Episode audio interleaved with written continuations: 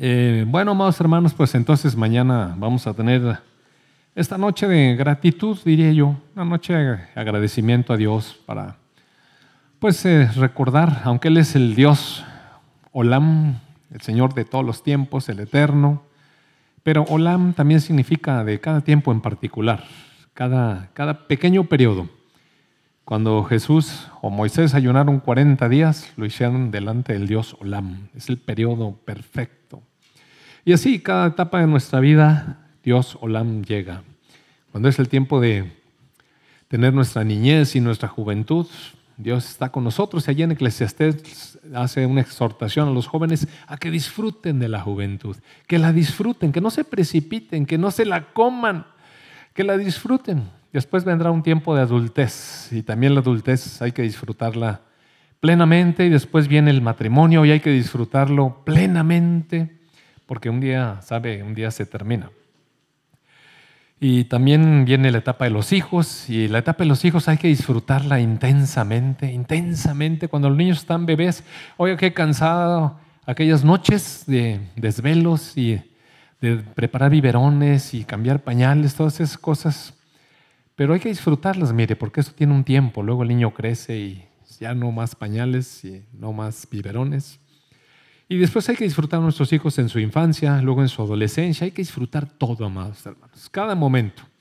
Porque un día dejan de ser adolescentes y se casan y se van.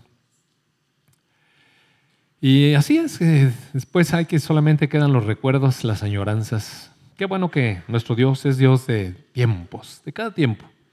Qué bueno que podemos disfrutar cada tiempo. Y Dios es muy consciente, aunque Él es eterno, que para nosotros están puestas las estaciones. Él las puso para que podamos contar los años delante de Él. Y se termina un año mañana eh, y vamos a darle gracias a Dios por todo lo que nos ha dado durante este año mediante alabanza y adoración. Eh, cada vez que que se tocan las alabanzas aquí, a lo mejor yo las disfruto un poco diferente que ustedes porque yo sé que voy a predicar.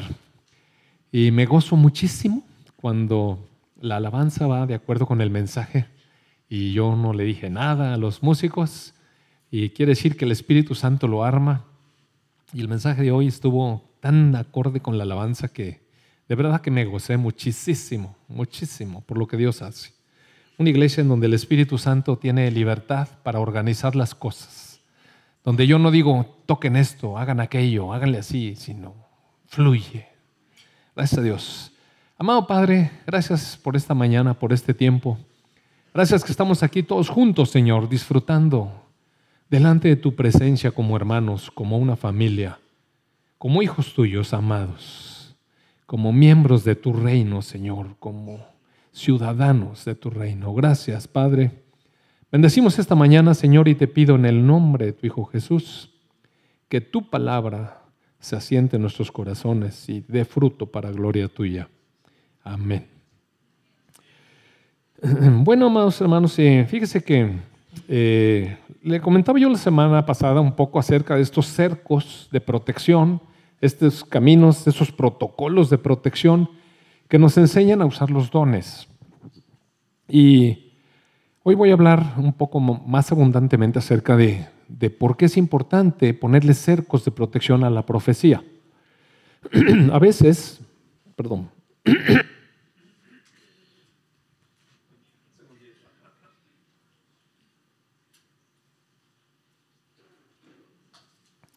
Sabe que a veces eh, uno tiene muy buenas intenciones buenas intenciones. Cuando uno ve a alguien enfermo, el corazón se nos eh, compadece, ¿no? Se llena de compasión y uno quisiera en nuestro corazón que la persona saliera de su enfermedad. Y entonces de pronto le da por dar palabras de Dios, pero a veces son palabras muy responsables. Eh, yo me acuerdo cuando la hija de Santiago estaba enferma, gravemente enferma, y cuántas palabras te llovieron eh, declarando que Dios iba a sanar, y quién sabe qué tantas cosas. Y mire, la verdad es que cuando la niña de Santiago falleció, fue muy doloroso no solamente la pérdida de su hija, sino la decepción de, todo eso que él pensó y en algún momento dado lo tomó, como que Dios le estaba diciendo, yo estoy a cargo, ¿Sabe cuánta decepción? Cuánta, qué dolor. Y superar encima todo eso y después, eh, ¿qué explicaciones? A ¿se equivocó Dios? ¿Se equivocó Dios? ¿Mintió Dios? Mire, Dios no miente, amados hermanos. Nosotros nos entusiasmamos y andamos ahí de falsos profetas. Lo mismo pasó hace, hace poco con otra pareja que está aquí en la iglesia y tuvo una situación durante su embarazo, una situación complicada. Le vinieron palabras a este hermano, a su esposa, no te preocupes, Dios tiene el control, va a salir todo excelentemente bien, Dios va a arreglar todo. SAS no salió como era esperado y hubo otro, otra pérdida, otro dolor, pero encima de todo el dolor, luchar ahora con todos los pensamientos de, ¿y dónde, para qué me dijiste todo eso? Toda la ilusión, pero no fue Dios, mire. Pero fue Dios, eran las buenas intenciones de las personas. Entonces, por eso es muy importante, porque a veces, amados hermanos, pues no es lo mismo decirle a la gente, eh, porque miren, no, no son horóscopos, miren, no son horóscopos. Es, un compromiso de hablar de parte de Dios. Por eso es tan importante tener un cerco de protección, un, un camino, un cuidado. Y hoy voy a hablar con ustedes acerca de un tema que nos ayuda mucho en esto, pero sabe que aparte de que es el tema que traía hoy, el Señor me mostró algo muy interesante y le voy a poner así como que el sacerdocio del creyente, eh, una, voy a ponerle un privilegio descuidado. Así, un privilegio descuidado, porque no creo que todos realmente eh, estemos practicándolo como Dios quisiera que lo, lo lleváramos a cabo. Pero es el camino precisamente de la seguridad en todo lo que hacemos. Y hablando de visiones y hablando de profecías, ¿dónde se obtienen esas profecías y esas visiones? Mire, no en el entusiasmo, no en un momento ahí que de repente se nos ocurrió, sino hay un camino que, Dios ha preparado para que caminemos en seguridad. Y eh, eh, me lo mostró Dios eh, ahora que hubo el día de la Nochebuena. Este, estábamos en casa y bueno, usted sabe, empiezan a, comprarse unos pocos regalos. Este año dijimos, pues ya somos muchos y todo está muy caro, mejor nada más vamos a comprarles cosas a los niños. Y está mejor, ¿verdad? Es más, si no compráramos nada, también no pasa nada. Pero la cuestión fue que se dieron regalos a los niños y en algún momento yo me di cuenta que los niños, nuestros nietos, tienen tantas cosas, les han dado tantas cosas, tantos regalos, realmente viven, en, viven teniéndolo todo que de pronto ya no se valora algunos regalos. Ya este, eran cajas y cajas y los abrían y, y ah, bueno, ahí pasa para allá. Y, ah, y lo que sigue, ¿y dónde está el disfrute? ¿Sabe que cuando algunos de nosotros más viejos éramos chicos, nada más alcanzaba para un regalo, una vez al año? Oiga, y uno guardaba la ilusión de que llegaran los Reyes Magos o ese tipo de ilusiones que, de pronto se fomentan, ¿no? Aquí en el norte no hay reyes magos, en, el sur había mucho esa, tradición. Y entonces uno esperaba y, cuando de repente llegaba aquella bicicleta, pues, o lo que no sé, estaba uno aportándose bien para que le trajeran su regalo, boleaba el zapato una vez al año de perdida, ¿no? Pero era apreciado, mire. Entonces, este, de pronto nuestros niños tienen tanta cantidad de cosas que ya no aprecian los regalos. Y eh, yo estuve viendo eso en lo natural, pero de pronto el Señor me dijo, ¿y ustedes, los adultos, cuánto aprecian las cosas que yo les doy? Y anoche reflexionaba yo un poco sobre esto y cuántas cosas tenemos en la tierra y cuántas ocupaciones. Yo le doy tantas gracias a Dios de la época en la que me tocó vivir. Me tocó vivir cosas muy hermosas, muy hermosas. Pero también me doy cuenta que hay demasiadas cosas y demasiadas comodidades y también demasiados compromisos y actividades. De pronto me abruma tantas cosas que tengo que hacer y ya no me da tiempo de, cosas que hacer. Eh, y a veces en lo que me embarco de pronto me quedo pensando y valdrá la pena hacer todo lo que estoy haciendo. Eh, no lo sé, eh, pero sí me doy cuenta que de pronto hay tanto. Ayer me encontré unas páginas en, una página de, información que traía tantas cosas, pero tantos, trae como 500 o 600 artículos de puras cosas que me interesa leer. De, tanta información valiosa que me, despertó tanta alegría. Pero dije, ¿a qué horas voy a leer esos 600 artículos? Muchísimo. Y aparte, muy completos, sobrados de información. Y yo quería leerlos. Y claro, pues me dio bien la madrugada por andar leyendo tres. pero, ¿a qué horas hago las cosas? Y, y después lo que hacemos, ¿quién lo aprecia? ¿Realmente vale la pena? Pues, ¿vale la pena? Pero en medio de todo lo que hacemos, de pronto todavía las cosas que Dios nos da, los privilegios que Dios nos da, menos los valoramos, estamos ocupados. Estamos ocupados. Y creo que esto del sacerdocio del creyente es un privilegio que Dios nos da y que a veces no valoramos. Es como, como los niños con juguetes. Es una cosa más en nuestra vida. Ah, sí, ah, sí, este es un privilegio que tengo. Ahí está guardado. Ahí está guardado. No sé si a usted le han dado cosas repetidas, ¿nunca le han dado cosas repetidas? Este, sí, a mí me han dado cosas repetidas. Miren, de pronto los agentes de laboratorios me llevan regalos y de pronto me regalan tres termos iguales. Y yo, ¿para qué quería tres termos iguales? Entonces, pues ahí los tengo y no usa unión, porque yo ya tenía un termo. Entonces así, pero en ese tipo de cosas no importa. Oiga, pero en las cosas que Dios nos da, no podemos hacer ahí, tenerlas como un juguete más en el closet. Le voy a leer algunos pasajes muy cortitos, a ver si, ¿quién está ya a la velocidad de Fer? Bueno, Fer, vámonos. Dice eh, Mateo 11, 28. Puedes ponerlo en Reina Valera si tú quieres. Eh, dice el Señor Jesucristo, dice el Señor Jesucristo, vengan a mí todos los que están trabajados y cargados, y yo los haré descansar. Mire, esa es una oportunidad que Dios nos da para acercarnos a Él. El Señor Jesucristo, Emanuel, Dios con nosotros, Dios con nosotros, Dios allá en su grandeza se acerca a nosotros, ocupados, gente ocupada aquí en la tierra, y nos dice, ven a mí si estás cargado y cansado, y yo te voy a dar descanso. Pero mire, ¿sabe quién se acerca a Jesús? El que está cargado y trabajado y cansado. Se acerca. Como que hay una condición. Si uno no tiene ese cansancio espiritual, si no tiene uno esa necesidad de paz interior, no le interesa a Jesús. Si la gente está muy entretenida en su iPad y no piensa en ninguna otra cosa, mire, no va a acercarse a Jesús. Si está muy deleitada en su iPad y en su pecado y en cómo está viviendo, no hay un interés por el Señor Jesucristo. Hay demasiadas cosas, muchas comodidades, mucho placer en el cual nos deleitamos y no ponemos atención a Emanuel, Dios con nosotros. Vengan a mí. Es una invitación del Señor Jesucristo abierta. Después voy a leer otro pasaje eh, que está en, eh, en el Evangelio de Juan, por favor, capítulo 14 verso 6. ¿Listos? Excelente. Jesús dijo, yo soy el camino y la verdad y la vida. Nadie viene al Padre sino por mí. Mire, ninguna religión tiene esto. Ninguna religión. Las religiones tienen mandatos, cosas que uno tiene que hacer, cumplir, leyes, para quedar bien con Dios.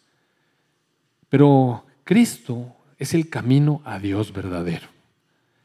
No todas las religiones son iguales, ¿sabe? No todas las religiones son iguales. De hecho, son bastante diferentes. Pero tienen un, un, digamos, común denominador. Hay reglas que cumplir para agradar a Dios, para acercarse. Mentira. Es religión. Hay un camino que conduce a Dios, Jesucristo. Yo soy el camino. Yo soy la verdad. Yo soy la vida. ¿Alguien quiere venir al Padre? ¿Alguien le gustaría estar cerca de Dios? Es a través de mí, dice el Señor Jesucristo. Otra, otra oportunidad. Ven a mí, yo te voy a dar descanso. Ven a mí, yo te voy a conducir al Padre, al Dios verdadero. Emanuel, Dios con nosotros. Otro pasaje que me gustaría que leyéramos rápidamente está en Apocalipsis capítulo 1, por favor. Apocalipsis 1, y es un saludo que nos mandan del cielo. Está en el verso 4, por favor. Estos chavos me encanta su velocidad. El apóstol Juan a las siete iglesias que están en Asia, gracia y paz a ustedes. Y trae un mensaje que no es tanto de él, sino que dice, del que es y que era y que ha de venir, y de los siete espíritus que están delante de su trono, y de Jesucristo, el testigo fiel, el primogénito de los muertos y el soberano de los reyes de la tierra, al que nos amó y nos lavó de nuestros pecados con su sangre y nos hizo reyes y sacerdotes para Dios, su Padre, a Él sea la gloria e imperio por todos los siglos de los siglos. Amén. Entonces el cielo nos manda un saludo, un saludo de nuestro Padre, un saludo del Espíritu Santo, un saludo del Señor Jesucristo, a quien le pertenece toda la gloria y todo el imperio, y nos declara cuál es la obra que ha hecho el Señor Jesucristo sobre nosotros, nos amó, lavó nuestros pecados con su sangre y transformó nuestro oficio en la tierra. Ahora ya no somos simples personas, ya no solamente somos siervos del Dios Altísimo, ya no solamente somos ovejas de su rebaño, ya no solamente somos eh, familia de Dios, sino tenemos un grado de dignidad. Nos ha hecho reyes y nos hizo sacerdotes para Dios el Padre. El Señor Jesucristo nos dijo, vengan, vengan a mí. Y después yo soy el camino, los voy a conducir al Padre. Y miren el lugar de honor. ¿Y cuál lugar de honor? Reyes, sacerdotes para nuestro Dios. Finalmente quiero ir a otro pasaje que está en el libro de Hebreos, por favor. Capítulo 10. Ah, ¿Dónde está Hebreos? Hebreos capítulo 10. Eh, bueno, el capítulo 10 es un capítulo rico en realidad, para comprender esto que quiero decirles, habría que leerlo todo. Mire, empieza, para que no nos perdamos, en el verso 1 del capítulo 10, donde dice, porque la ley, teniendo la sombra de los bienes venideros, no la imagen misma de las cosas, nunca puede, por los mismos sacrificios que se ofrecen continuamente cada año, hacer perfectos a los que se acercan. ¿Usted sabe lo que es una sombra? Mire, si yo tuviera un reflector aquí enfrente, eh, resulta que allá se, bueno, sí, más o menos, ¿verdad? Se pone una silueta. Y si yo me pongo aquí y usted ve la silueta, usted va a ver que es un hombre, pero no me va a poder reconocer, le falta toda la nitidez. Eso es una sombra. Y lo que está diciendo es que la ley era una sombra de la realidad que vendría. Y en medio de esas sombras había una serie de cosas que se hacían. Eran sacrificios eh, con ofrendas de animales eh, que debían tener eh, pureza, digamos, no debían tener ninguna malformación, debían estar sin, sin defectos ninguno. Y esos sacrificios se hacían cada año, cada año. Y después en el verso 5 dice que cuando entró en el mundo, el Señor Jesucristo, a través del Espíritu Santo, habla y dice, sacrificio y ofrenda no quisiste. Más bien me preparaste un cuerpo. Holocausto y expiaciones por el pecado ya no te agradaban. Recuerde usted que todas esas cosas se demandaban en la ley. ¿Qué es lo que se hacía en la ley? Pues había un, un tabernáculo y después un templo a través del cual se ofrecían todos los sacrificios para poder acercarse a Dios. Y todos estos sacrificios que eran ofrendas, sacrificios, holocaustos, expiaciones por el pecado, no eran suficientes. No, no eran suficientes para Dios. Entonces dije, he aquí que vengo, oh Dios, para hacer tu voluntad. Como en el rollo del libro está escrito de mí. Y entonces aquí, en el verso 8 dice, primero dijo que sacrificio, ofrenda y holocausto y expiación no quiso por el pecado. Y luego en el verso 9 dice, entonces después dijo, he aquí vengo Dios para hacer tu voluntad. Y entonces, como no le agrada ya los sacrificios, las ofrendas, los holocaustos y las expiaciones, sino que quiere que el Hijo venga a hacer su voluntad, entonces dice, quita lo primero para establecer lo último. Entonces el Señor Jesucristo vino para cumplir completamente, cabalmente la voluntad de Dios. Completamente, como el sacrificio perfecto. En el verso 14 dice, porque con una sola ofrenda hizo perfectos para siempre a los santificados. Mire esto. Cada año se, se llevaban a cabo sacrificios de animales para el perdón del pecado de todo el pueblo, la redención de todo el pueblo. Pero si usted se acuerda, cada vez que una persona pecaba y después se daba cuenta que había pecado, ¿recuerda usted? Levítico, Levítico 4, la persona tomaba conciencia, pequé, transgredí la ley de Dios. Entonces iba por, un, iba por uno de sus animalitos al rebaño, escogía alguno que no tuviera defecto, ni mancha, ni nada, y lo traía delante del sacerdote y confesaba, yo pequé pequé, transgredí la ley, pero aquí está mi ofrenda. Y entonces le prestaban el cuchillo y agarraba a su oveja o borrego, cabrito, lo que sea. Le tenía que cortar el cuello. Ahí enfrente del altar de los sacrificios. Sabiendo que ese animal era, era su sustituto. Lo representaba a él. Es que mire, es muy importante la cuestión de entender qué pasaba en el, en el tabernáculo y en el templo. Porque si no lo entendemos, esto que vamos a leer parece algo a lo que no hay que darle importancia. Como cuando mis nietos hicieron a un lado sus regalos. Ah, mm, mm, mm. No, no, no, amados hermanos. No nos podemos dar esos lujos, mire. De andar haciendo a un lado las cosas preciosas que Dios nos da. Entonces lo que estaba uno llevando era su persona. Y ponía la mano sobre el animal y decía, yo soy yo soy en este animal. Ahora, cras, por haber transgredido la ley de Dios y la sangre se tenía que derramar, porque sin derramamiento de sangre no hay perdón de pecados. Entonces uno veía, era uno mismo, ¿sí, ¿Sí se entiende? Verlo gráficamente con los ojos, derramar la sangre y después ponerla sobre el altar para que subiera. Bueno, te había que hacer todo un ritual ahí con el animal. Había que sacarle las vísceras y muchas cosas. Pero todo eso era la ofrenda por el pecado y se tenía que hacer cada vez que uno pecaba. Además, una vez al año el sacerdote presentaba las ofrendas por todo el pueblo, por todos aquellos que ni siquiera fueron conscientes de que habían pecado. Y se, se ofrecía y se ofrecía.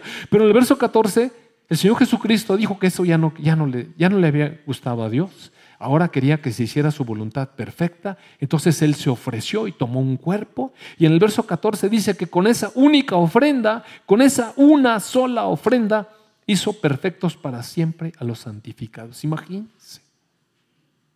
Usted y yo presentados perfectos delante de Dios. Una sola ofrenda. Piense, una sola ofrenda. A Jesús no se le sacrifica continuamente. Una sola ofrenda, una sola vez. Perfectos para siempre. Piense.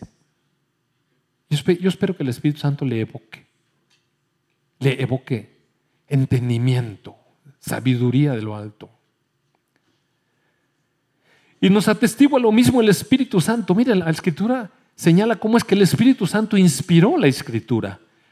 Porque después de haber dicho, este es el pacto que haré con ellos después de aquellos días, dice el Señor, este es un pasaje que cita Jeremías de allá 36, y dice, porque mis leyes en sus, escribiré mis leyes en, ¿qué? Pondré mis leyes en sus corazones y en sus mentes las escribiré. Es decir, el Espíritu Santo pone ahora en el creyente Aquellas leyes que estaban escritas en libros, enrolladas ahí, y tenían que estarse cumpliendo, ahora viene a nuestra mente, escrita. En nuestro corazón está grabada la ley de, de Dios. Y aparte añade, y nunca más me acordaré de sus pecados y de sus transgresiones. Qué compromiso de Dios. Aquí está la ofrenda perfecta. Con esta ofrenda única y perfecta voy a perfeccionar para siempre a todos aquellos que están santificados que decidieron venir a Jesús, que decidieron poner su vida en Jesús, que decidieron caminar con Él por ese camino vivo y santo. Si la va siguiendo. Pues donde hay remisión de pecados, no hay más ofrenda por el pecado. Así que hermanos, hermanos, teniendo libertad para entrar en el lugar santísimo por la sangre de Jesucristo, por el camino nuevo y vivo que Él nos abrió a través del velo, esto es, de su carne, y teniendo un gran sacerdote sobre la casa de Dios, acerquémonos con corazón sincero, en plena certidumbre de fe, purificados los corazones de mala conciencia y lavados los cuerpos con agua pura. ¿De qué está hablando? De entrar con libertad al lugar santísimo. ¿Sabe qué es el lugar santísimo? La presencia de Dios. Estábamos cantando, ¿cuántos cantos hoy hablaron de su presencia? ¿Se fijó? ¿Cuántos cantos estaban declarando la presencia de Dios? En tu presencia. ¿Sí? Y mire, disfruté de este tiempo de alabanza. Tremendo. Ahora, ¿qué pasaba con el sacerdocio? Mire, a veces para nosotros el sacerdocio, uno piensa y dice, pues cuando uno piensa en un sacerdote, ¿qué piensa? Pues en la figura que, que nosotros conocemos tradicionalmente.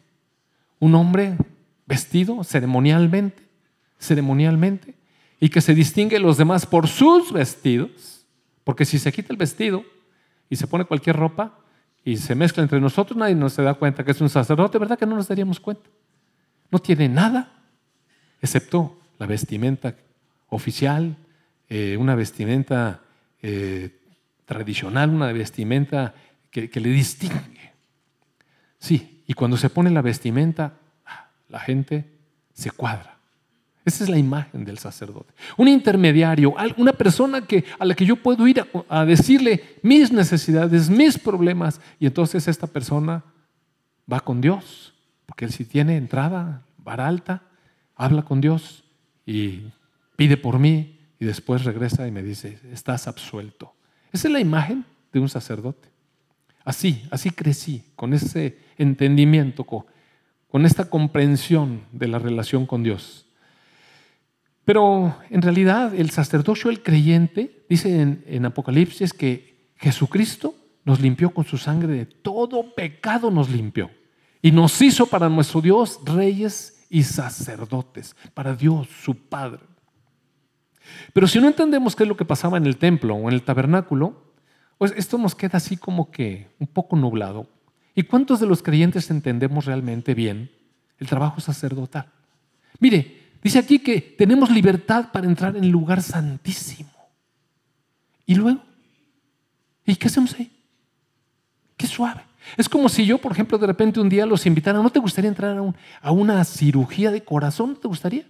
¿O una cirugía, una vesícula? ¿No le gustaría entrar al quirófano y ver esa, esa emoción? Unos van a decir, no. Oiga, una vez que invito a Judith y fue bien entusiasmada porque iba a ver una cesárea. Entonces la pedí permiso, le vestimos, le enseñé cómo se lavaba, cómo se vestía, cómo se entraba allí, no había que tocar nada porque todo está ahí estéril. Y entonces no agarres nada. Entonces, ahí con las manos, aquí no sabe qué hacer. Y entonces entramos y tenía la emoción de ver una cesárea. Pero mientras hacían los preparativos en el quirófano, una compañera mía le dijo, ¿no quieres entrar a ver cómo opera un ojo? Hijo dijo, bueno. Entonces entró y la, y doctora que le pone una aguja aquí, que le mete la aguja aquí. Hijo, y las, ay, ay. Me dijo, ya me quiero salir, ya no quiero ver nada. Ya, se me acabó todo el entusiasmo. Y ya no quiso. ¿Sí viste la cesárea o no? Entonces le tuvimos que echar alcohol y soplar. Pero bueno, vamos a suponer que no se nos desmaya, ¿no? Sino que está emocionado. Y entonces entra, lo vestimos, le damos permiso, todo, le ponemos ahí. ¿Y ahora? ¿Te gustaría ayudar a una cirugía? Sí. Y ya está. ¿Y ahora? Si no sabe qué hacer, ¿qué hace ahí? O sea, ¿sí entiende? ¿Y ahora qué? está fuera del lugar. O si alguna vez alguien nos invita a sentarnos en la cabina de un avión de estos Jumbo, ¿has visto las cabinas de eso? Oye, tienes, no sé, como 10 mil botones, eso, no sé. Hay focos de todos colores para todo. Palancas y movedera de botones. Pero ¿de qué le sirve que lo sienten ahí? Pues nada más se siente bien suave, se va por la ventanita. Y nada. Órale. Y si órale qué, pues órale. ¿Sabe qué hace cuando uno está ahí? Se para y se sale porque lo abruma. Entonces, ¿de qué nos sirve entrar al lugar santísimo? Si no tenemos ni la menor idea qué se hace allí. Ok, el Señor Jesucristo nos lleva hasta el lugar santísimo y tenemos libertad para entrar. ¿No le da alegría poder entrar al lugar santísimo? ¿Y qué se hace ahí? ¿Qué se hace? Mire, en primer lugar, será muy bueno saber qué se necesitó para poder estar ahí. Y en el templo, te voy a explicar muy rápidamente. En el templo o en el tabernáculo había una sección que se llamaba el atrio y estaba cubierta con unas cortinas, tenía una puerta. Es decir, fuera del atrio, fuera del atrio están todas las personas que saben que hay un grupo de creyentes por ahí. Ah, sí son los de Dios. Ah. Como una vez que llegó el velador, de esos que, el velador ese que recoge las ofrendas, iba a decir no, ¿verdad? Es la, la contribución, la cuota, sí, lo que sea. No, porque no es cuota, es uno pone voluntariamente. Entonces llegó este, este señor y, tocó, pero él oía que cantábamos adentro. Y de repente un día me dijo, oye, autor, y aquí es, cantan y eso, ¿verdad? Le digo, sí. Dice, es como una hermandad. Le digo, ándele como una hermandad. Así es, como una hermandad. Y poco tiempo después supe que, que él se hizo cristiano. Y ahora me dice hermano. Qué padre, ¿verdad? Me llenó de gozo, de verdad. Me llenó de alegría. Que ahora es parte de la hermandad, él también. Entonces, eh, pero las personas de fuera, los que no se interesan en Dios, saben que hay un pueblo de Dios. Saben que un, grupo de personas andan buscando, de los religiosos, si quieren, pueden decir o como sea, pero ahí, atrás de unas cortinas que quién sabe qué hay, ahí está la gente de Dios. No saben qué se hace, ni idea. Lo que sí saben es que cuando se les aprieta el zapato, dicen, oye, tú qué vas ahí a la iglesia, que estás más o menos cerca de Dios, no podrás echar una orada por mí porque estoy pasando por esto. ¿Verdad que sí hemos visto eso? Pero la cosa es que nosotros nos acercamos a los atrios. Y en los atrios, ¿qué hacemos en los atrios? Mire, ¿qué hacemos aquí? Este es un atrio. Es un lugar que concentra a aquellas personas que están interesadas en el Señor. Los demás están afuera. Pero los que están aquí es porque tienen algún tipo de interés en Dios. Y la, Escritura nos invita y nos dice, entrad por sus cetros, por sus atrios con alabanza. ¿Verdad? Con júbilo. Entrad, alegres, porque nos estamos acercando a Dios. Entonces estamos todos juntos y empezamos a, compartir y de partir y de pronto empieza la música y nos disponemos en nuestro corazón. Entramos a sus atrios con alabanza. ¿Qué, ¿Qué, es lo que ofrecemos a Dios ahí? Pues alabanza, amados hermanos. Nos acercamos a sus atrios con alabanza. Pero también hay más cosas que hacer. ¿Sabe que en los atrios estaba el altar de bronce? El altar de bronce donde se ofrecían las ofrendas. Entonces uno sabía que para acercarse a Dios, mire, donde hay luz, todo se nota. ¿Verdad? Nunca le ha pasado una, una boda que se derrama por ahí algo y se, le manchó la camisa y tiene que andarse tapando aquí.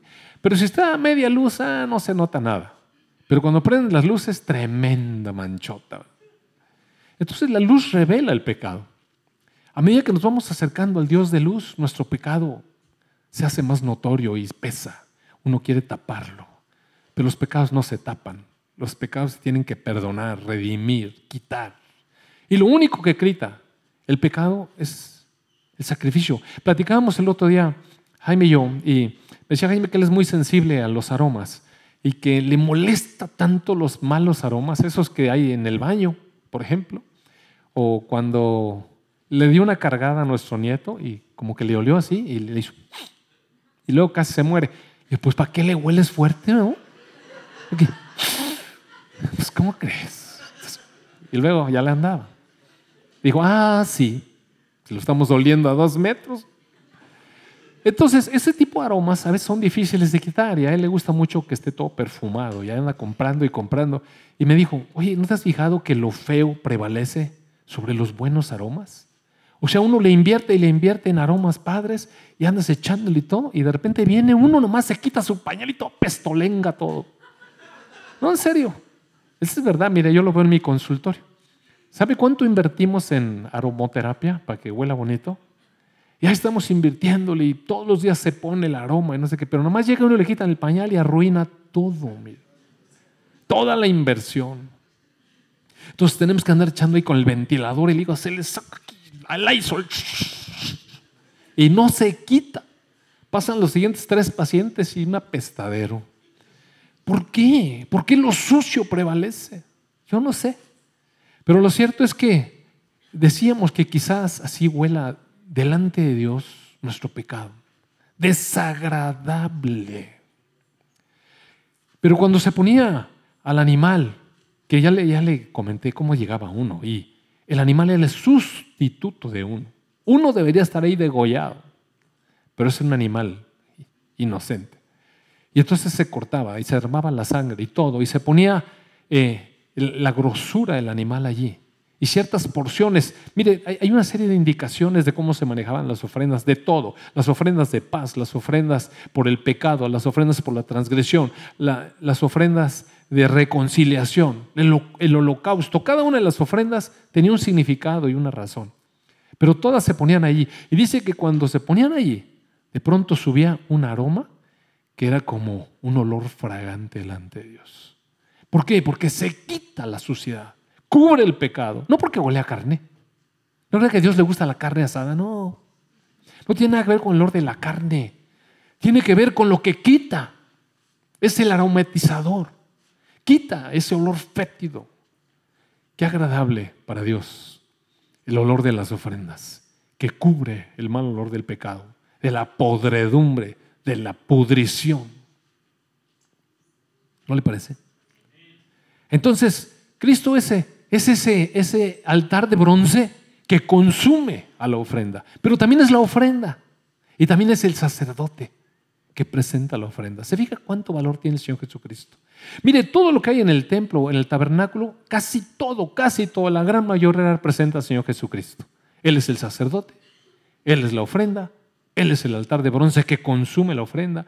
Él es el olor fragante que sube delante de Dios en realidad. La ofrenda perfecta. Y entonces uno se alegraba con eso, oiga. Gracias a Dios. Gracias a Dios que nuestro pecado ha sido quitado. Gracias a Dios que nuestra vida ha sido limpiada con sangre. La sangre del Señor Jesucristo. Entonces después el sacerdote podía acercarse a Dios. Ahora sí, ya nada más el sacerdote. Ya no había animalero, ya no había gente, ya no había pecadores. Tenía que ser el sacerdote, la investidura sacerdotal. Entonces se tenía que acercar a, lo que es el lugar santo, que se llamaba santuario. Y para ello, antes de entrar, había una fuente de bronce, tenía agua limpia. Cada día se limpiaba el agua. Y en esta fuente de bronce, ahora mire, dice uno, ay, pues sí, nomás te echas agua, no, ahorita. Pero recuerda una cosa, ellos se movían en el desierto. ¿Sabe el trabajo que era conseguir agua? ¿Sabe? O sea, piense. Y el sacerdote iba sucio, tenía sangre en las manos, entonces se tenía que limpiar para poder entrar al siguiente espacio que se llamaba lugar santo. Y entonces la fuente de bronce sería para limpiar. ¿Y nosotros ahora qué? ¿Nosotros qué somos? Miren, nosotros somos los sacerdotes, porque ahí dice que el Señor Jesucristo nos hizo reyes y nos hizo sacerdotes. ¿Y qué ofrecemos a Dios? ¿Qué ofrecemos? Si estuvo la ofrenda perfecta, ¿tenemos algo que ofrecer? ¿Usted cree que tenemos algo que ofrecer? Claro que tenemos algo que ofrecer. Podemos ofrecer algo, sacrificio de alabanza, fruto de labios que confiesan su nombre. Nosotros podemos confesar el nombre del Señor Jesucristo. Es nuestro, nuestro sacrificio, nuestra alabanza. Sacrificio de alabanza. Sacrificio de alabanza. Hay tiempos en nuestra vida en el que no estamos contentos. No tenemos ganas de aplaudir. Alabar es un verdadero sacrificio. Alabar a nuestro Dios. En medio de circunstancias que a veces no entendemos. Alabar no siempre, no siempre está tan fácil. Eso es un sacrificio, mire. Y no nada más eso podemos ofrendar nuestras vidas, nuestras vidas. Dice Romanos 12 que nuestro culto racional es ofrendarnos a nosotros como ofrenda viva. Ahora ya nos ofrendan animales a los que se matan. Entregamos nuestros cuerpos, los presentamos ante Dios como una ofrenda viva. ¿Usted cree que no es un sacrificio para Dios cuando llegan las tentaciones y uno las detiene? ¿Por qué las detiene? Es que si no voy a subir 200 calorías. No, no, no. No, no se detiene por eso se detiene como una ofrenda a Dios. Se detiene porque lo hace para Dios. No peca porque lo hace para Dios. No ofrece sus miembros como instrumentos a la injusticia, al pecado, sino como instrumentos para la justicia, para Dios. Ahora nuestras manos son santas, las podemos levantar, no andamos agarrando lo que no debemos. Ya no agarramos dinero que no deberíamos. Ya no hurtamos. Ya no hacemos trácala, ya no hacemos fraude, ya no usamos nuestra cabeza y nuestro cerebro en ver a ver cómo, el que más, ¿cómo dice? El que no tranza no avanza o cosas como esas. No, no, nuestra confianza está plenamente en Dios. Nuestro pensamiento es para el Señor, nuestras manos son para el Señor, nuestros labios son para el Señor, todo lo que hacemos lo hacemos para el Señor. Nos ofrendamos como sacrificio vivo. Ese es nuestro culto racional. Estamos pensando. Miren cómo dice la Escritura. Ese es su culto racional. No es irracional, no es tonto, no es fanático, es pensado. ¿Por qué? Porque hemos sido hechos perfectos, los santificados. Hemos sido investidos como sacerdotes. ¿Sabe cuál es nuestra vestidura sacerdotal? Cristo, mire. Es nuestra vestidura sacerdotal. Nos podemos presentar ante Dios porque estamos revestidos de Cristo. ¿Y sabe qué? Eso sí se nota. Eso sí se nota. Quien está revestido de Cristo, sí se nota. Sí se nota, aún dentro de los creyentes. Entonces, viene toda esta situación y luego nos podemos acercar al lugar santo. Y entonces nuestro pecado está perdonado. Hemos ofrecido las ofrendas de alabanza. Hemos venido, hemos declarado con nuestros labios hemos entregado nuestras acciones delante de Dios, aún nuestro trabajo secular, todo lo hacemos como para el Señor. ¿Recuerda cuántas veces hemos dicho eso? Pero antes de entrar al lugar santo teníamos que lavarnos. Y ahora tenemos que hacer alguna cosa. Recuerde usted que el Señor Jesucristo un día quiso lavar los pies de los apóstoles y Pedro dijo, no, no, no. Y dijo, mira, deja, deja que lo haga. Y entonces cuando el Señor Jesús le explicó que tenía que ser lavado los pies para que quedaran limpios. Porque Pedro dijo, entonces lávame todo, bañame. Dijo, no, no, no, tú estás limpio, solamente los pies. En el andar diario se va ensuciando, amados hermanos. Y cuando llegamos ahí, el agua, esta, esta agua es el Espíritu Santo recordándonos lo que hicimos anoche. Cuando estaba la tele prendida y de pronto pasó el comercial y no debiste haber visto más. Y ¿Verdad? Estoy viendo la pasta de dientes, ¿sí? ¿Cómo no? La pasta de dientes. Porque, oiga, la cantidad de cosas que ofrece ahora la televisión de tentaciones son tremendas. Las cosas que nos ofrecen a, a, nosotros que somos santificados, pero que nos ofrecen del mundo y que se nos antojan. ¿Cuántas cosas se le antojan de los anuncios? ¿Cuántas cosas? Una tarjeta de crédito con la que usted pueda hacer todo. Un desodorante con el que pueda traer chicas. Una pasta dental con que los chavos caen rendidos a sus pies por su aliento. Y cosas así. Y se nos antojan. ¿Sí se antojan? ¿No le gustaría un desodorante de esos?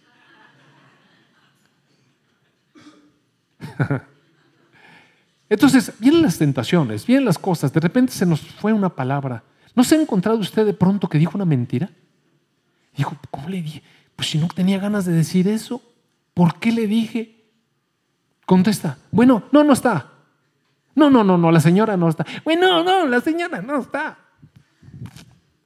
¿Estamos echando mentiras? Sí está la señora, está contestando la señora.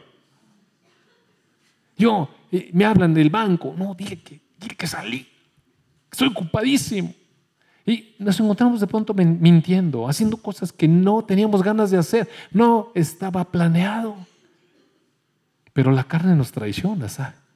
Nuestra carne, momento a momento, nos traiciona cosas. No si no queríamos hacer eso, ¿por qué agarré ese billete si ni ganas tenía? No sé cómo estiré la manota. ¿No hay agentes de tránsito aquí? No. ¿Verdad? Nomás lo paré y bueno, me cayó ahí. O cosas así. Mire, la cosa es que día a día pecamos porque nuestra carne sigue en nosotros. Pero la palabra de Dios nos limpia. Y nosotros vamos con el Señor y dice que si confesamos nuestros pecados, Él es fiel y justo para perdonar nuestros pecados y limpiarnos de toda maldad. Y si alguno dice que no peca, mentiroso es, dice ahí primera de Juan. El que dice que no peca, miente, porque todos pecamos. Pero no practicamos el pecado. Tenemos resbalones. Pero para eso es el agua. Mira, viene el Espíritu Santo. Antes de entrar a la presencia de Dios, viene el Espíritu Santo y dice, así no. ¿Sabe que hay un proceso? Y, y ahora tenemos confianzudez. Porque como Dios nos ha abierto el lugar santísimo, a veces no entendemos el precio de esta libertad. Y, y, no hay temor de Dios, amados hermanos. Uno piensa con irreverencia de Dios.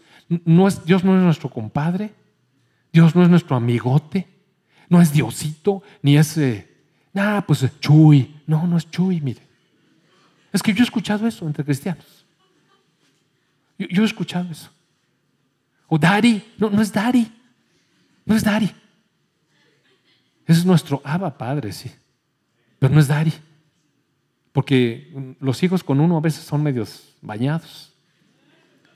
¿Verdad? Mucha confianzudez. Es que la época que vivimos es así, de confianza, pero confianzota, conchudez y, y reverencia. Así es. Y sabe que no, con Dios hay un protocolo.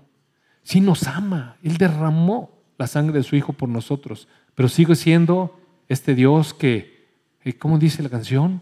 El universo tiembla, ¿cómo? todo tiembla. Entonces, no podemos ir con irreverencias, mire. Ahí voy con Chuyín. No, no. No, o sea, en serio le estoy diciendo. Le estoy diciendo de verdad, porque a veces hay irreverencia en la iglesia cristiana. Hay irreverencia. Entonces uno entra y dice, y, y, y el Espíritu Santo le recuerda que hay un pecado, uno tiene que confesarlo. Si quiere seguir caminando hacia Dios, tiene que confesar el pecado. No perdonaste a este. Oiga, ¿Se acuerda lo que pasó otro día? Cuando el Espíritu Santo me dice, perdónalo, o párate y regrésate. Entonces, una vez que uno da el paso y se, y se le lavó en el agua de la palabra del Espíritu Santo, que, que quita esas cosas que hicimos cada día, entonces había una cortina, ¿sabe? Entonces podía uno pasar la cortina, estaba en el lugar santo. Y en el lugar santo había tres elementos, mire. Había un candelabro, ¿usted recuerda ese candelabro? que es de, lo vemos allá, siempre que vemos cosas de Israel, vemos ese candelabro de siete brazos, ¿verdad? Seis, el número del hombre, Dios en medio, el número siete, la plenitud, Jesucristo, la plenitud de un hombre, Jesucristo. Y el aceite, las lámparas, la luz del Espíritu Santo, siempre presente, siempre presente. El, el candelabro era de oro, era un candelabro tremendo, mire, pesaba 45 kilos de oro macizo, de oro macizo. ¿Sabe cuánto es eso? 45 kilos de oro, ¿sabe cuánto cuesta eso? ¿Sabe cuánto cuesta? Labrado a martillazos. No se podía fundir, era labrado a martillo. Los golpes que recibió el Señor Jesucristo. Golpeado. Perfecto. Brillante. Deidad. Dignidad. Majestad. Luz muchas cosas. Y luego había unos panes que se cambiaban diario. Eran los panes para los sacerdotes, los panes para la proposición, el alimento que el Señor nos da. ¿Qué? La palabra, amados hermanos. Todos los días alguien tenía que entrar ahí y antes de cualquier cosa, después ya ahí en el lugar santísimo, en la presencia de Dios, se come el pan, la palabra. Si no nos alimentamos de la palabra, amados hermanos, poco vamos a tener que compartir poco tenemos del Señor Jesucristo en nosotros. Él dijo, coman mi palabra, cómanme a mí, soy la palabra de Dios. Es una, es una palabra que se lee y se digiere, no rápido. Ah, es que hoy me toca, hoy me toca del capítulo 11 de Hebreos al capítulo primero de Juan 5. Y luego ni le entendió. Ah, bueno, quién sabe que sonó el teléfono. Ah, así, ah, eso no sirve, mire. Pues, ¿qué es eso? Así comía yo en la residencia. Horrible. Eso no se disfruta. No, no, se disfruta eso. La palabra de Dios se deleita uno en ella, la disfruta, la aprecia. Era el alimento del sacerdote ahí adentro, en la presencia de Dios. Y también había otro altar pequeño de oro. Este no era de bronce, era de oro. Y en él se ponía incienso aromático. Y subía. Y dice que pasaba el velo. El otro, el segundo velo. Y sabe una cosa, allí dice que cuando el Apocalipsis dice que todos esos inciensos aromáticos, ¿qué son? Las oraciones de los santos. Es cuando uno ya no tiene, está pide pide para sus necesidades, sino empieza a pedir por los demás también. Oraciones. Oraciones delante de Dios en todo lo que necesitamos y lo que necesitan los demás. Oraciones de salvación oraciones de ayuda, oraciones de revelación. ¿No le gustaría a usted que su familia entera tuviera revelación de Dios? Y pudieran ser salvos. ¿No le gustaría orar y decirle, Señor, no nada más Eh, Señor, ¿qué, qué, qué color escojo el carro que voy a cambiar? Oiga, qué oraciones. Oraciones de, entrega, de más profundas. Las oraciones de los santos que suben delante de Dios como un incienso de olor fragante. Y sabe que eso se hacía ahí, en la luz, comiendo el pan diario y elevando las oraciones por los santos. Eso se hacía ahí, en lugar santo, el santuario. Solamente podían entrar los sacerdotes. Usted sabe que usted puede entrar todos los días delante de Dios para presentar sus necesidades, las necesidades de otros, habiendo sido primero purificado por la palabra, alimentado por la palabra, sustentado por la palabra, animado por la palabra, con la confianza que da la palabra. Oye, qué importante. Todos los días, amados hermanos. Todos los días. O yo no sé si algún día usted sale de su casa y se va sin comer a su trabajo y trabaja todo el día y regresa y sigue sin comer y luego le sigue otra vez en la tarde haciendo talacha allá y otra vez no cena, al fin que pues, no es necesario comer, ¿verdad? Tenemos reserva. Mire, todos comemos. Todos comemos, es una necesidad. Y para la vida espiritual, ¿usted cree que no es una necesidad? Es una necesidad. Entonces después viene otra, otra parte que es el lugar santísimo. Ese estaba separado, mira. El lugar santísimo, la presencia de Dios, estaba detrás de un velo. Estuve estudiando mucha cosa del velo. Resulta que este velo estaba hecho de lino trenzado. O sea, es una tela trenzada. ¿Usted ha tratado de romper un mecate cuando está trenzado? O está durísimo. Durísimo.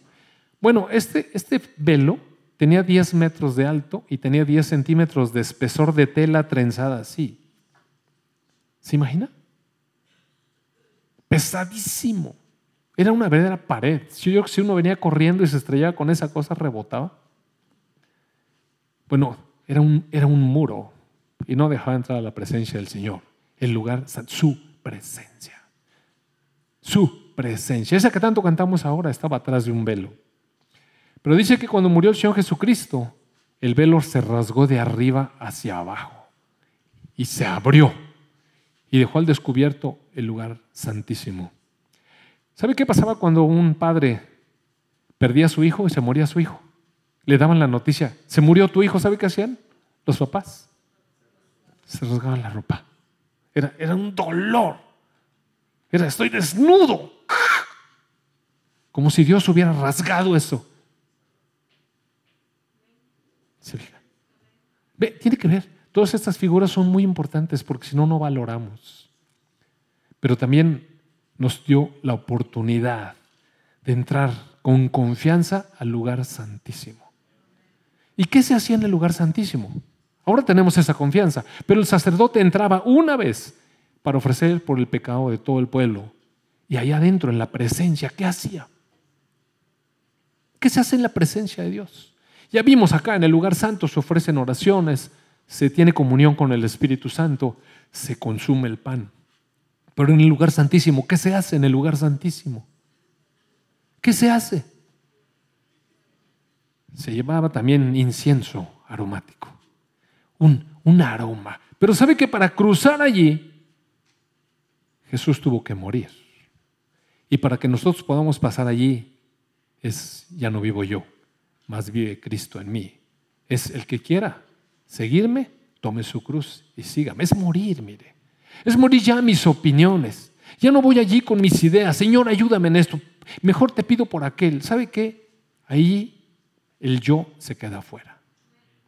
Allí uno entra totalmente revestido de Cristo, con una vestidura como de sumo sacerdote. Ya no importa uno, importa Dios, nada más Dios. Es una adoración profunda. ¿Usted lo pudo sentir hoy? En medio de la alabanza. Llegó un momento en donde estábamos adorando. Solamente lo único que importaba era Él, el Cordero Santo. Y entonces había una dentro un arca de oro, una, una caja de oro que tenía una tapa que se llamaba propiciatorio. Era cuando Dios se mostraba benévolo con la gente. Adentro de esa cosa estaba la ley. Adentro estaba la vara de Aarón que reverdeció y estaban el maná que les dio Dios en el cielo. Cosas para los hombres, pero la cubría la bendición de Dios, la benevolencia de Dios, la benignidad del Señor, la longanimidad de Dios, la misericordia, la gracia. Todo eso cubría ahí. Y entonces uno adoraba al Dios. Adoraba, pero ya no yo, sino como él decía. Lo único que se le llevaba, se llevaba ahí era incienso aromático. Las oraciones se acaban. ¿Sabe qué se hace? Uno se queda callado. Dice, callad y ved que yo soy el Señor. Las verdaderas visiones, las que Dios da, son cuando la persona realmente ha hecho las cosas como debe ser.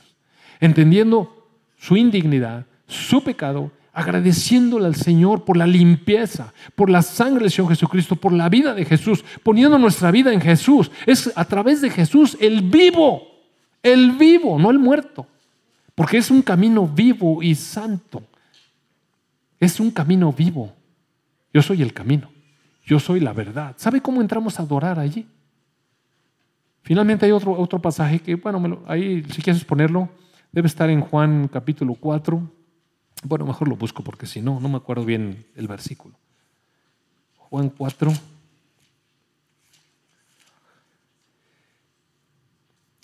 Eh,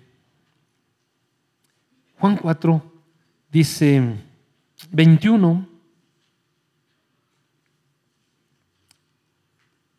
Jesús está hablando con una mujer.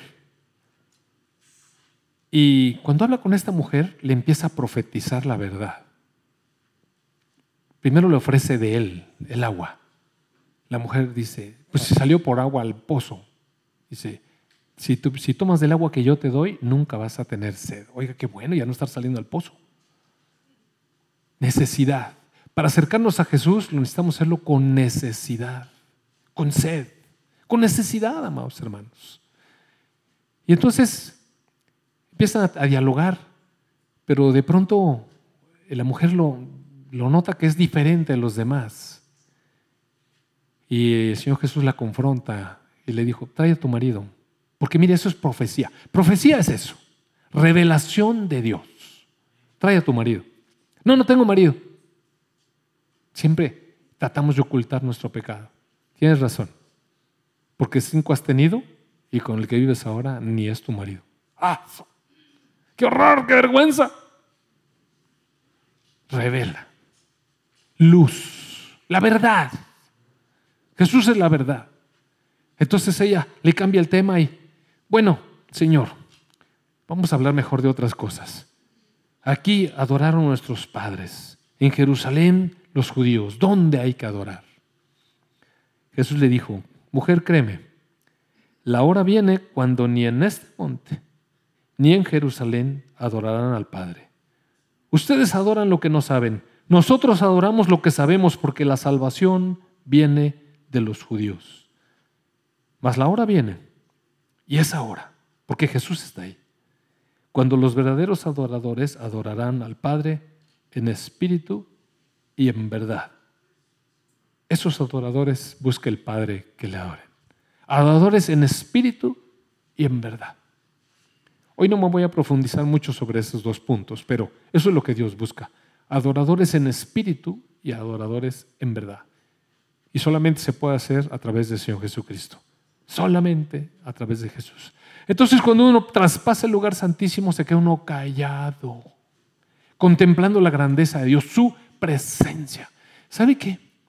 Jesús un día se paró enfrente de sus tres amigos a quienes llevó al monte a adorar y se transfiguró.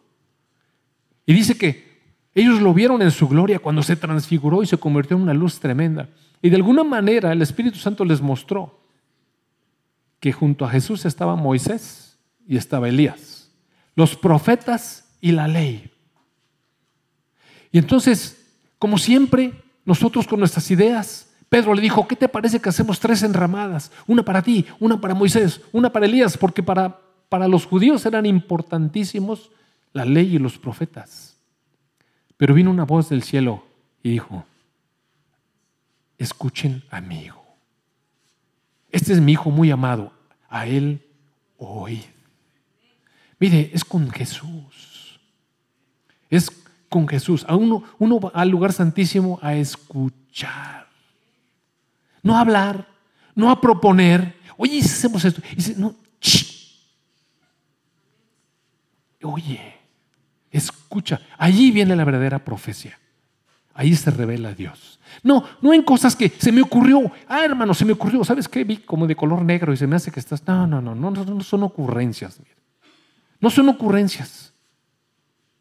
Es revelación de Dios.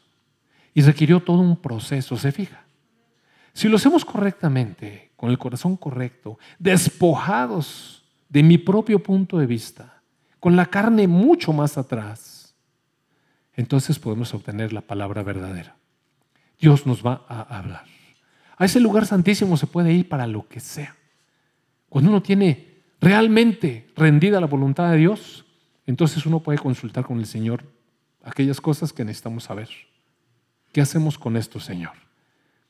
No, Señor, ayúdame con esto. No, ahí está rendido todo. Y entonces empiezo a escuchar lo que Dios tiene que decirme a mí para que yo haga ahí viene la, verdadera visión, las visiones, ahí vienen las verdaderas profecías, allí, allí. Se puede practicar. Y a medida que uno lo practica, es como cuando uno aprende a manejar y va adquiriendo habilidad y después es más, ya no es tan, tan como, tampoco tan religiosamente, sino como, como una cosa natural, como caminar con Dios pero siempre recordando los pasos, siempre. Porque, amados hermanos, siempre está nuestra carne pecando. Y hay que seguir confesando nuestro pecado. Siempre hay que estar alimentándonos de la palabra, siempre. ¿Sabe cuándo vamos a estar listos para no consultar la palabra? Nunca, mira. ¿Cuándo vamos a estar listos para ya no comer la palabra? Nunca. ¿Cuándo vamos a estar listos para presentarnos con la vestidura sacerdotal? Nunca. Solamente en Cristo todas las veces. En Cristo todas las veces. Se requiere de humildad, se requiere de considerar un culto racional. Amén. No menospreciemos el sacerdocio, no menospreciemos la libertad que Dios nos ofrece. Y ahora pregúntese, delante de Dios, con el Espíritu Santo ahí junto de usted hablándole al oído, ¿lo practica? ¿Va a la presencia de Dios a menudo? ¿Valora ¿Valora su presencia? ¿O solamente viene a la presencia de Dios los domingos? Cuando con ayuda de la alabanza, eh, de pronto siente que está en la presencia de Dios. ¿Lo practica todos los días? ¿O lo tiene como su juguete para el domingo? Lo saca el domingo, le quita el polvo. No, amados hermanos, diario, diario. Amado Padre, gracias. Gracias por tu palabra. Gracias Señor porque nos has dado libertad a través de nuestro Señor Jesús.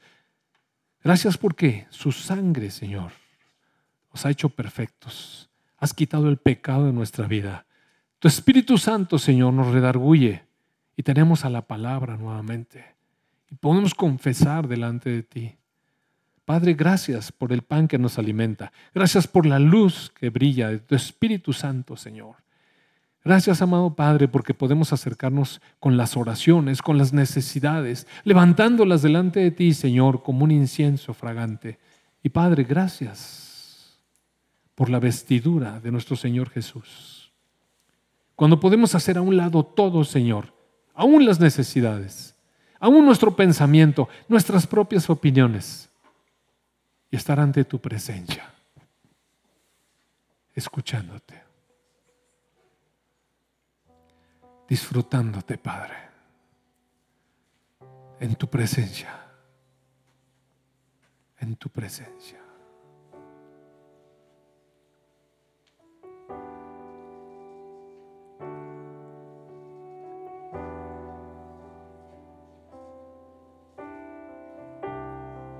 Allí, Señor, donde nos consumes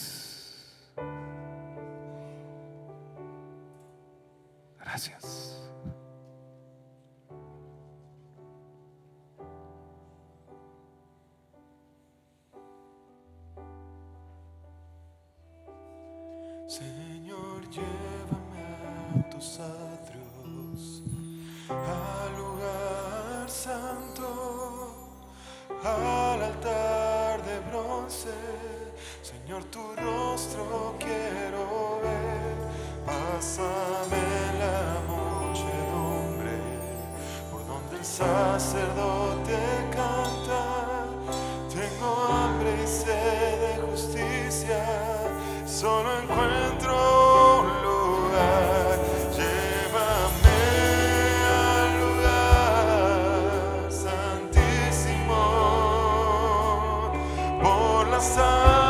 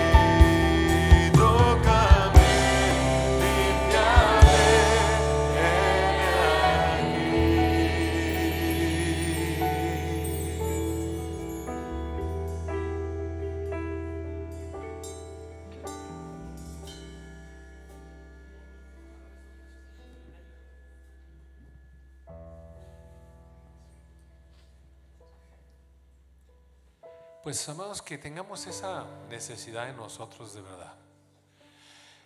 Recuerdo cuando vino de visita esta joven, que no voy a decir su nombre porque luego sale esto en internet, pero esta joven que nos vino a visitar en noviembre, bueno, joven señora, ella fue contando cómo su vida giraba alrededor de lo que hacía. Era misionera, impartía cursos con su esposo, iba a la iglesia, madre de, sus hijos, esposa. ¿Sabe que el trato de Dios a veces abre nuestra necesidad? Perdió a su esposo, trágica relación. Perdió a sus hijos, uno de ellos acabó en la cárcel, el otro bien extraviado. Ya no tenía llamado misionero, ya no era más la esposa que impartía cursos. Usted sabe que en Estados Unidos hasta el apellido se pierde, ¿no? Las mujeres adoptan el apellido de su esposo, entonces de pronto no tenía nada, no era ni siquiera nombre. Y en medio de esa necesidad, lo único que le quedaba era el Señor. Vino con profunda sed, con mucha hambre, con mucha necesidad de justicia, de redención, de identidad, de cuántas cosas. ¿Qué necesidad, amados hermanos? Si teniéndolo todo, dice la Escritura, andemos como si no tuviéramos nada. Y cuando no tenemos nada, en realidad, como teniéndolo todo, porque Dios nos ha dado todo. Que tenga una bonita semana. Ah, mañana nos vemos. Que tenga bonitas próximas 24 horas. Dios le bendiga. Nos vemos mañana.